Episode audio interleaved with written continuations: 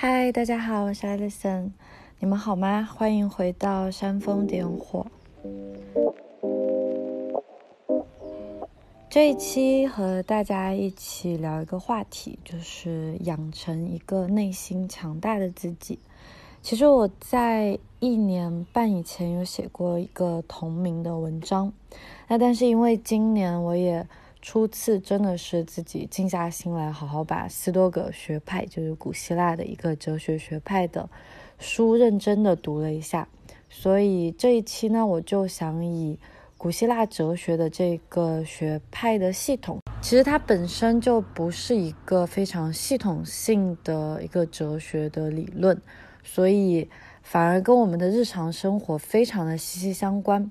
那我觉得我们在当下其实可以从斯多葛学派学到非常多的处事的观念。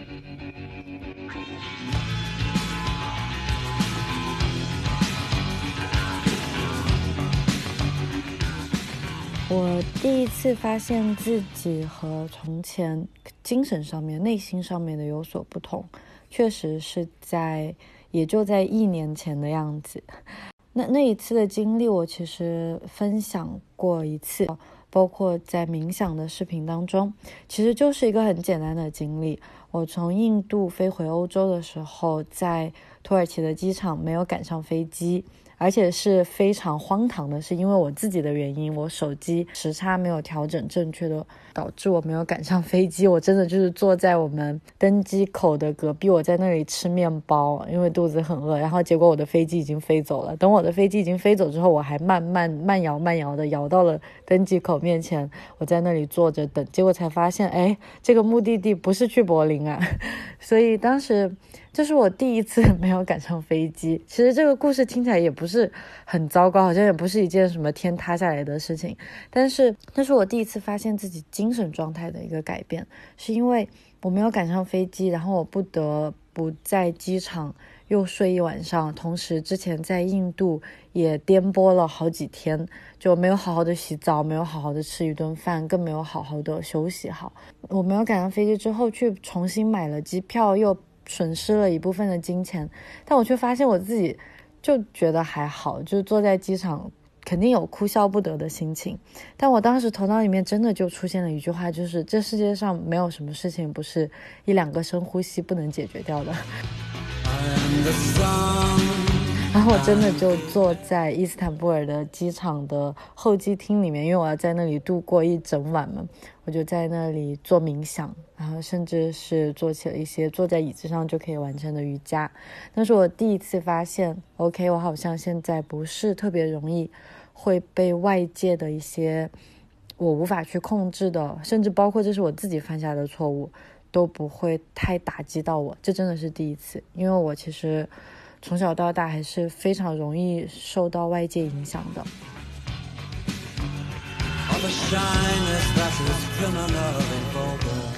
甚至在当时我就安静的等待，甚至竟然有一种充满了享受的在等待，因为我发现我赠予给了自己不少的时间。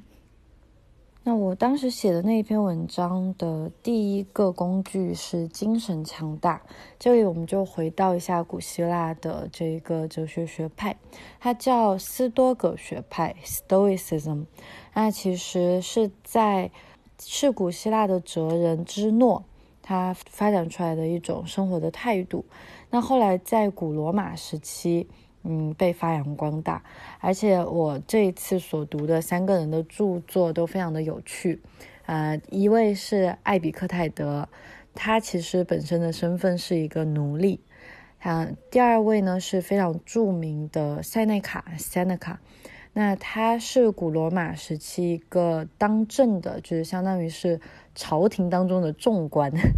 是非常臭名昭著的尼禄，尼尼禄是古罗马一个暴君啊，是他手下的一个，其实是他的老师。然后第三位也是非常著名的，在国内好像还反还变成了畅销书的《沉思录》的作者，就是呃 Marcus Aurelius 奥勒留，他是一位帝王，所以他们三个人的身份就是层级的往上升。我们也可以看到，不管自己处于一个什么样的阶段，不管自己的经济状况、政治状况、自己的身份是怎么样的，都可以从斯多葛学派获得一些启发。而且塞内卡在当时是古罗马的首富，就他他是巨富啊，他拥有三亿迪纳里，迪纳里就是当时古罗马的一个货币。他有我们做一个比较，就是同一时期，其实差不多，他跟他们跟耶稣基督是同一时期的人。当时的犹大就为了三十迪纳里就把耶稣给出卖了，而塞内卡他却有三亿。迪纳里，但是塞内卡却经常对金钱嗤之以鼻。我们其实不是第一次听说金钱不是万能的，或者大家对金钱就是有一种又爱又恨的态度吧。但这真的是一个很有说服力的一位哲人，他本身是巨富，而且政治地位非常的高，但是他却他不能说视金钱为粪土，但是他却没有让金钱变成他的主人。这个其实我在以前的一期播客也有和大家讨论过，就是金钱的奴隶还是金钱的主人。那我们看斯多葛学派，其实在我第一次了解到他的时候，我一直以为他是一个很苦修禁欲的一个学派，就听上去就很没劲啊，很无趣，所以我年轻的时候 就没有很在乎。但是他真的很有智慧。其实我们先回到回到一个很重要的。一个点，就我们人生当中一定是有痛苦的。其实包括我过去的这几年不断的探索，去做瑜伽，然后我包括自己出来创业，做冥想，这一切其实我是想要过上一个良好的生活，或者。在我自己看来是一个美好的生活，所以对幸福这个话题也做了不少的探讨。但是我们当然知道，痛苦是无法被消除的。如果大家抱着一个要消除这种积极遁世的态度，就陷入一种虚无主义，或者或者说是直接就陷入到了一个困境里面去了。即使立地成佛了，即使是佛教这样非常遁世的一个虚无主义的一种哲学理念。其实你也会发现，即使是达到了最高的层次，就是你进入涅槃，包括练习瑜伽要进入三摩地，其实它都是暂时的，它都是一个短暂的瞬间。即使你感到自己与宇宙合一了，它都是一个瞬间。所以痛苦这个东西，呃，只要我们冒出了想要逃避它，我们就一定躲不开它。嗯，所以斯多葛学派其实最开始就是直面痛苦。我们看一看他是怎么说的：心灵的痛苦来源于此，就是心里希望得到一个东西，可是这个东西却没有出现。其实人大多数的痛苦就来自于欲望啊。其实我也不是一定想说大家就一定要过上一种清心寡欲的生活，也不一定是这样。因为我们正是因为拥有了欲望，才人称之为人嘛，才有。人活着的这些色彩与这些乐趣，那但是我们要非常清晰的看到的就是痛苦的来源是在哪里。那所以，我从斯多葛学派，如果我们要说精神上面的强大的话，我是学到了五个我自己总结下来的比较重要的点。我们一个一个来看。第一个就是认清自己全能之内的事。这个理解起来非常的简单，就是我们什么是我们全能之内的。就是我们可以去改变的事情，什么是全全能之外的？就是我们无法控制、无法去改变的事情。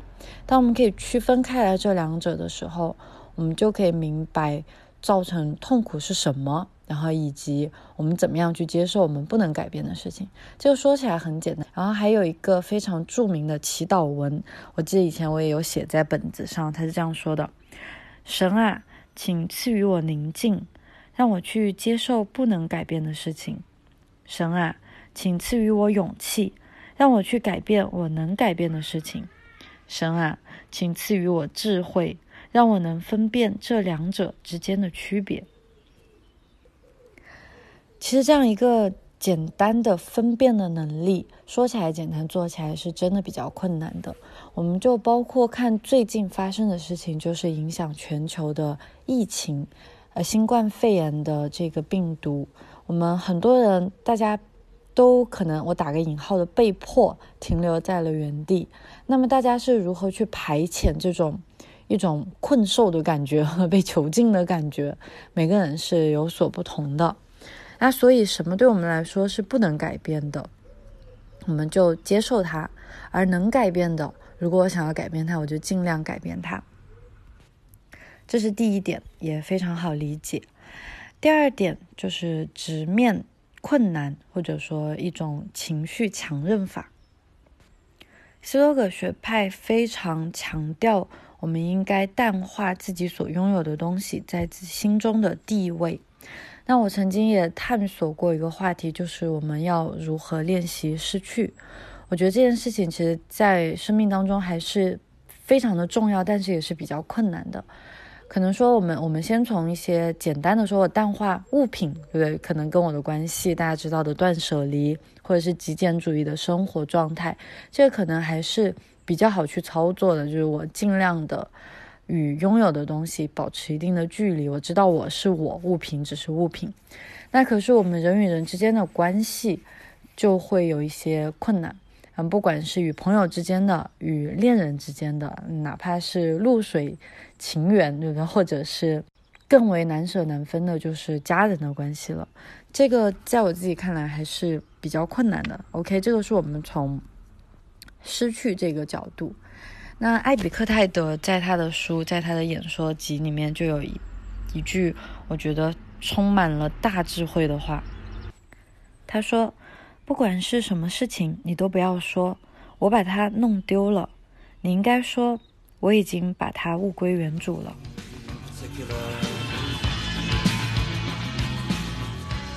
所以洒脱是一个点。那我们怎么样可能说会更强韧、更加的强大呢？这个是我第一次接触到斯多葛学派的时候，我觉得一个很有趣的建议。它来自于塞内卡。我们知道之前提到过，塞内卡他是一个巨富，同时。也是官场上的一位高官，那他其实就给自己的朋友，他有很多那种呃信件往来，他就给自己的朋友提建议说，就是说啊，每个月、呃每年或者每个月，专门设置几天，以最简朴、最廉价的物质来过活，吃最简单的食物，甚至只能睡在地板上。问问自己。难道这就是我这一生中最害怕出现的情况吗？这个是我在二十八岁那一年第一次看到的。然后当时其实虽然很简单，但对我的震撼还是很大的。就我觉得说，我们每一个人活在世上，我们害怕一些什么东西啊？就仔细去想一想的话，我们会害怕被社会孤立。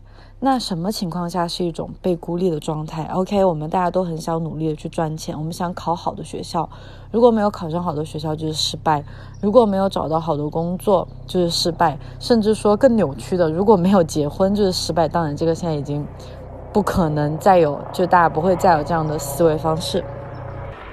但是如果真的是要谈论失去的话，我们失去荣耀，失去金钱，失去地位。当我们失去这一切的时候，最糟糕的情况会是怎么样的呢？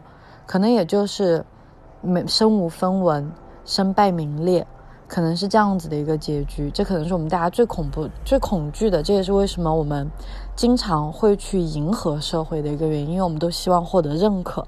那塞内卡的这个建议呢，我觉得他就就给我敲响了一个警钟，就是 OK，我我在乎这些东西做什么呢？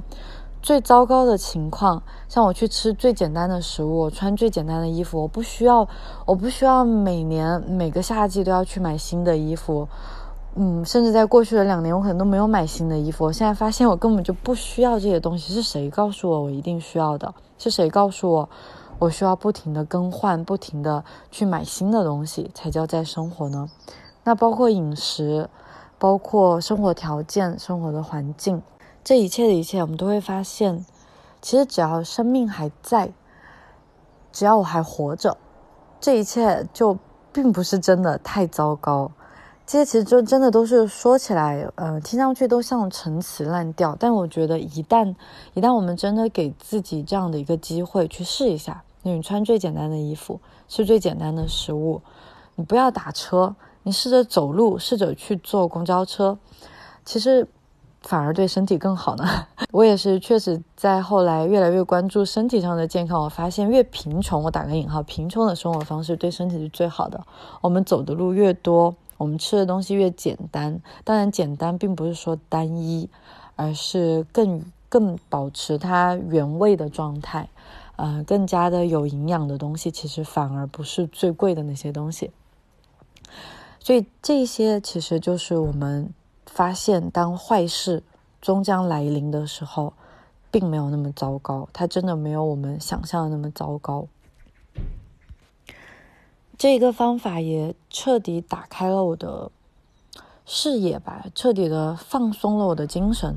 就从此以后，我觉得感到自己很自由，因为我觉得好像就是我好像有一个落脚点。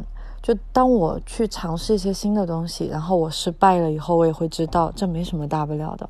今年以来，我非常喜欢一位作者，Nassim Taleb 塔勒布。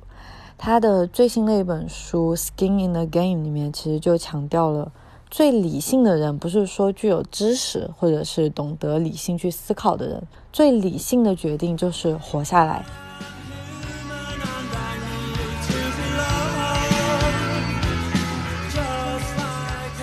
那我们来看第三点，第三点是自由是真正的自信。我感到很意外的是，在斯多葛学派的著作当中读到了很多与自由相关的话题。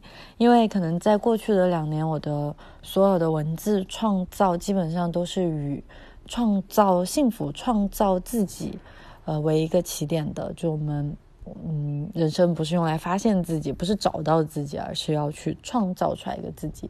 那。从今年开始呢，我就去做了一些自由系列的内容，包括我的上一篇文章《余生皆自由》，其实也聊到了斯多葛学派的情绪强韧法。艾比克泰德说到了一个芝诺，就是我们最开始提到斯多葛学派的创始人，他的一个小小的故事。就当年芝诺要去会见马其顿的国王的时候，那当时我们知道马其顿是攻击了雅典，那。芝诺作为一个很平常的哲学家，他要去见国王。其实，在当时的哲学家，其实我们可以回想到孔子的一种身份，他可能更多就是一个讲学的人。所以他去见马其顿的国王，他心里面一点焦虑不安都没有。而且，因为因为芝诺喜欢的东西，这位国王根本就没有权利去控制，而国王所拥有的东西，芝诺也根本就不在乎。所以恰恰相反，这时候焦虑不安的反而是国王，这很自然，因为他想要讨这位学者、想要讨哲学家芝诺的欢心。但是哲学家会不会高兴，却完全不取决于这位国王，因为芝诺根本就不想要去讨国王的欢心。一个内行的人怎么会希望取悦一个不懂行的人呢？看到这里的时候，我觉得心里面还是 很欣慰的。过去这几年开始在网络上进行创作，我从来不觉得自己是一个自媒体博主或者是网红。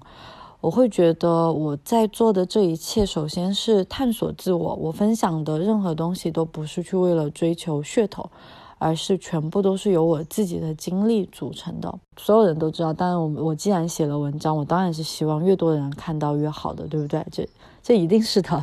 那但是另一个层面来看，我下一次在写文章的时候，我却不会想着说哦，会不会有更多人来看？我不会以这样的心态去做我的下一次内容的创造。那我就会觉得，从这个层面上来说，至少我是拥有这么一丁丁点的小小的精神的自由的。毕竟，在斯多葛学派里面有一个非常。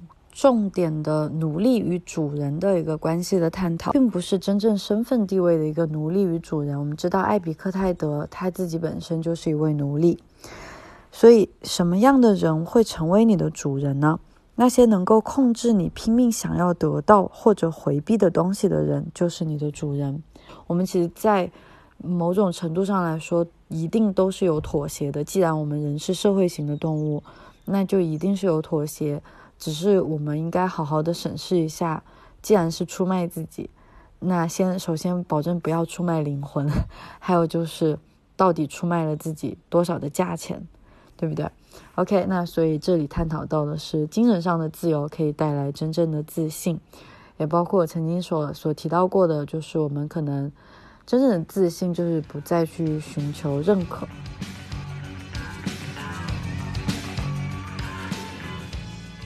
第四点呢是精力自由。精力自由包括上一篇的播客数字极简主义，我觉得，嗯，是一个比较重要的话题。其实精力自由更多就是探讨一个我们如何去利用自己的时间。像我最新讨论的一个话题，间歇性的退休，其实也是将拥有时间的权利重新掌握到自己手中来。毕竟我们从小到大，我们的时间是被社会、被父母、被学校、被体制、被社会安排的。那终于，我觉得真正作为成年人，更多是我们懂不懂得运用自己手上的选择的能力。塞内卡就提到，他说。人们不会让别人来获取自己的地产，一点小小的地界纠纷都会使他们即刻抄起石头，拿起武器，大动干戈。然而，他们却能任由别人侵占他们的生命，他们居然挥霍起本该吝啬的时间。这个可能乍一看还不是特别好理解，我们的时间浪费到哪里去了呢？其实，我们当然知道，我们这个时代生活是在一个非常加速的一种状态。我们知道，科技或者是一些科学的发明，给我们了非常大量的。私人的时间，可是这些大量的闲闲暇的时间呢，却让我们自己又感觉到很忙。对，一切都在追求高效率，几天要做成什么，二十天要瘦成一道闪电之类的，啊，包括什么呃三十天就会就入门心理学，其实就一切都在追寻一个 shortcut，一个抄近路。那这些看上去是为你节省时间的东西，事实它最后。是最浪费时间的，因为是不可能的。我不可能在五天，嗯，跟着视频做几下，我就可以获得平坦的小腹。OK，可能也有，因为腹肌真的是很容易可以得到的东西。嗯，那当然 OK，我不可能二十天或者看一本极简的历史书，我就会变成一位历史大神。你不相信？看完这本书以后，你试着去向别人讲述一下欧洲历史，或者讲述一下西方哲学史。其实。极简或者速成的东西，从根本上来说都是浪费时间。那就更不要说看剧、看电影。我如果它它确实是一种艺术作品，但是现今我们这个时代要追的剧，嗯，它 diversity 它现在非常的，包括因为 Netflix 的出现了，它现在就是去满足任何一个小众的品味的剧集越来越多。那这导致了什么？就我甚至发现。我身边竟然有朋友，他们看剧的时候会用两倍速来看，也就是我们的剧集越来越多了，我们拥有的时间打个引号可能也越来越多了，但是我们要看的东西，我们需要休闲的那一个输入的内容也变得越来越多了，那我们其实时间到最后就被抵消掉了，我们其实反而变得更忙。因为有趣的东西变得更多了，对不对？所以，当我们被社会、被消费主义牵着走的时候，我们就极有可能在甚至在拥有时间的时候失去精力上的自由，而精力、注意力的自由，其实是完全决定了我们生活质量，包括对生活满意程度的一个非常关键的条件。在塞内卡看来，时间其实它本身就是一种商品。我觉得对我来说最警醒的就是，不轻易的让出自己的时间。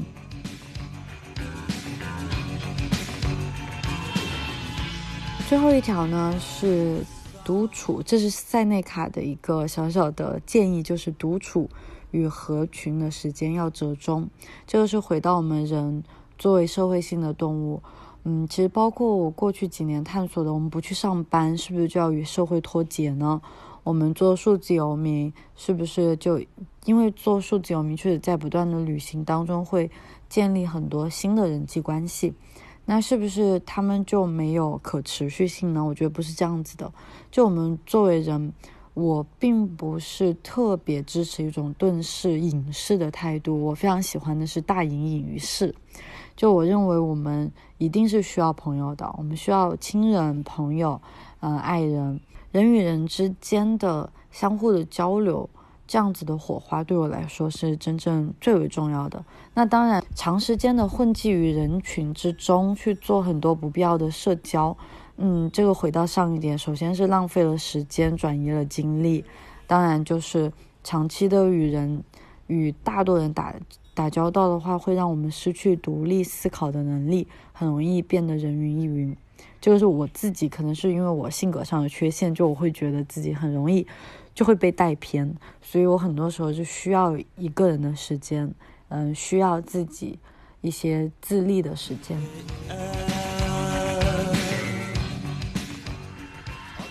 OK，那以上的五条就是和大家分享到的斯多葛学派的情绪强韧法，他们看上去都非常的直白。但我觉得，其实恰恰是它和生活非常的贴近啊。但是斯多葛学派，它作为一个哲学学派来说，本身不是说没有缺陷的，因为它其实非常的自我。就其实这个反而跟我们现代的社会还蛮契合的，就大家非常个人主义，就都觉得我把自己管好就好，你们其他人我我不去干涉你，你也不要干涉我。嗯，但是既然我一直不断的强调人是社会性的。我觉得我们在做任何决定的时候，其实也应该要知道，我们的任何一个决定是会影响到他人的。像非常简单的道理，我们的每一次购物，每一次浪费的东西，它最后都会回到地球，它是我们居住的一个环境。就像非常著名的一个诗句啊，就没有一片雪花会为雪崩负责，没有一滴水会为洪水负责。但其实最后，我们所有人也会为人性的堕落与人类的绝望而负责。所以，我觉得世界上，首先，当然，我们自己是一个温暖，自己是一个呃内心强大的人，我们就可以更好的去帮助到他人。这个我是一定认可的。所以，我们嗯，在自我提升的过程当中，也不要忘记自己是社会性的。这个可能就是斯多葛学派当时所缺少的一点吧。嗯，包括非常著名的。奥勒留，他作为古罗马的贤君，他是非常不得了的一位君王啊。但是他的儿子，其实就是从他的儿子继承 Commodus 继承了父业以后，罗马帝国就走向了衰败。所以他的所有的他自己身上的一切的善行和他的智慧，好像他的儿子都没有沾到一点边哦。但是，所以我们其实同时也知道，呃，越亲近的人可能越不是特别好。互相影响，当然，OK，这个是我自己在随意揣测了，大家不要太相信我这一点。OK，所以今天分享的情绪强韧法是这样的。刚好最近因为疫情的原因，长时间的和先生在家里待着，他有时候晚上，呃，为了避免一直待在屏幕面前，所以我现在会抄写一些舒适的词。刚好在读到他的《定风波》，其实我们在念中学的时候都有背过这首词。觉得它是完美的体现出来了古希腊斯多葛学派的这种精神啊。他说：“莫听穿林打叶声，何妨吟啸且徐行。”其实事情很简单，就是苏轼在与朋友一起出行的时候，回程下起了大雨。那因为身边没有带雨具。所以大家都很慌张，那他却说只有自己不觉得有什么好慌张的。这个和一句诗句，我觉得特别的相符合。嗯，其实到现在也无从考证究竟是 Bob Dylan 还是 Bob Marley，都是 Bob 说的这一句话，就是 Some people feel the rain, others just get wet。那苏轼就完全是 feel the rain 的那一个人。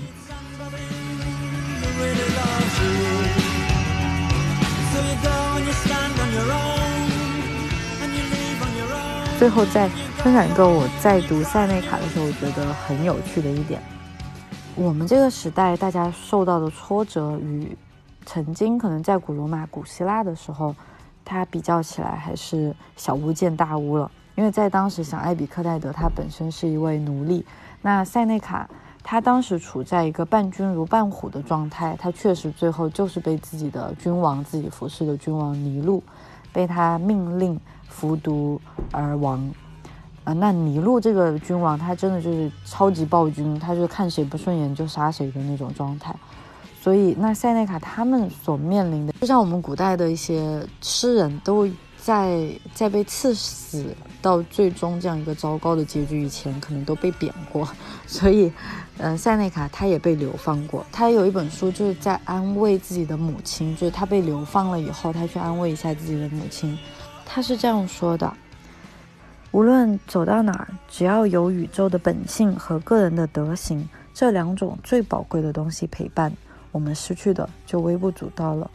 我知道自己失去的不是财富，而是那些分心的事。身体的需要微乎其微，只要不受冻，能吃饱、喝足、有营养就行。如果再渴望更多的东西，就会增加我们的恶癖，而不是我们的所需。我们不需搜遍海洋或屠宰动物来填充我们的肚腹，或到天涯海角那不知名的海滨捕捉贝类海产。很有趣的是，塞内卡甚至说。贫穷会对人有什么不好吗？对渴望这种生活的人来说，他指的是那种大吃大喝、很奢奢靡的饮食状态的人。贫穷对他更有益，因为在不情愿当中，他就得到了医治。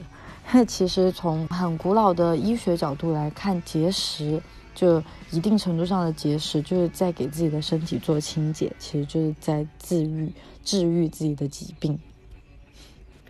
而塞内卡最后给出对悲伤最好的解药，便是学习人文学科。OK，当然，这里 可以带着一个开玩笑的态度去看，但是我自己的认可下来，包括大家来听我的播客，可能一方面有得到放松，另外一方面可能还，如果我真的有德有能，也分享一点点自己所学到的东西给大家的话，它其实是一个很有趣的过程，对不对？夏内卡就这样说。这些学习将为您疗伤，他们将驱除您所有的哀思，即便您从未通晓他们，现在也需要学习他们。这是他为他给自己妈妈的一个小小的建议。那他谈到研究学习这个世界的时候会发生什么？他说：“我的心会从较低的地区疏忽而过，冲向凌云底，一览神奇壮美的景色，意识到自己的永生不朽。”它将继续向所有年代延伸，饱览那些已经存在和将要存在的一切。今天分享就到这里，我是 Alison，谢谢你的收听，下一次见哦！如果你也喜欢煽风点火的话，欢迎多多转发、分享与评论，谢谢你，再见。